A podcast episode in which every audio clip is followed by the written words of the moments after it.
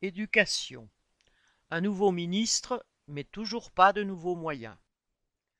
La nomination du nouveau ministre de l'Éducation nationale, Papendiaï, a fait couler beaucoup d'encre. Après Blanquer et ses réformes, Macron veut faire ainsi croire au monde enseignant qu'il change de politique. Macron se retrouve avec la fronde des tenants de la réaction la plus crasse de la droite à l'extrême droite.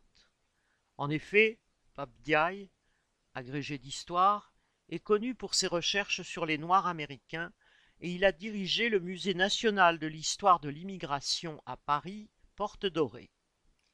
Il a fait remarquer qu'en France, citation, il y avait un déni, fin citation, au sujet des violences policières. Il n'en a pas fallu plus pour que toute la droite et l'extrême droite s'enflamment. Marine Le Pen juge ce choix entre guillemets terrifiant. Papendiaï est même, citation, un intellectuel indigéniste, vauquiste, obsédé par la race. Fin de citation aux yeux de Zemmour, qui s'y connaît en obsession raciale.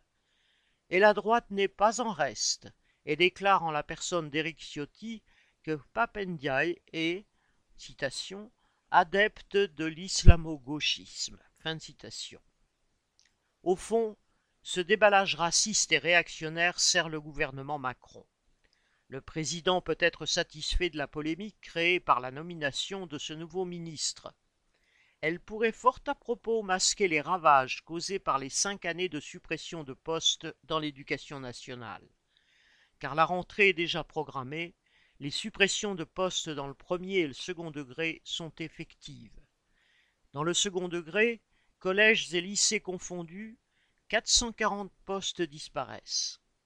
Cela porte le nombre de suppressions à 7900 en 5 ans, ce qui équivaut à la disparition de près de 175 collèges. Quant au premier degré, même si les moyens annoncés sont stables, les inspections académiques prévoient de nombreuses fermetures de classes. Ce qui s'annonce partout, ce sont des classes surchargées, des enseignants non remplacés une dégradation continue de l'éducation.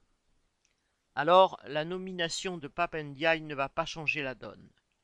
Dans nombre de salles de professeurs, les enseignants n'en attendent rien. Aline Urbain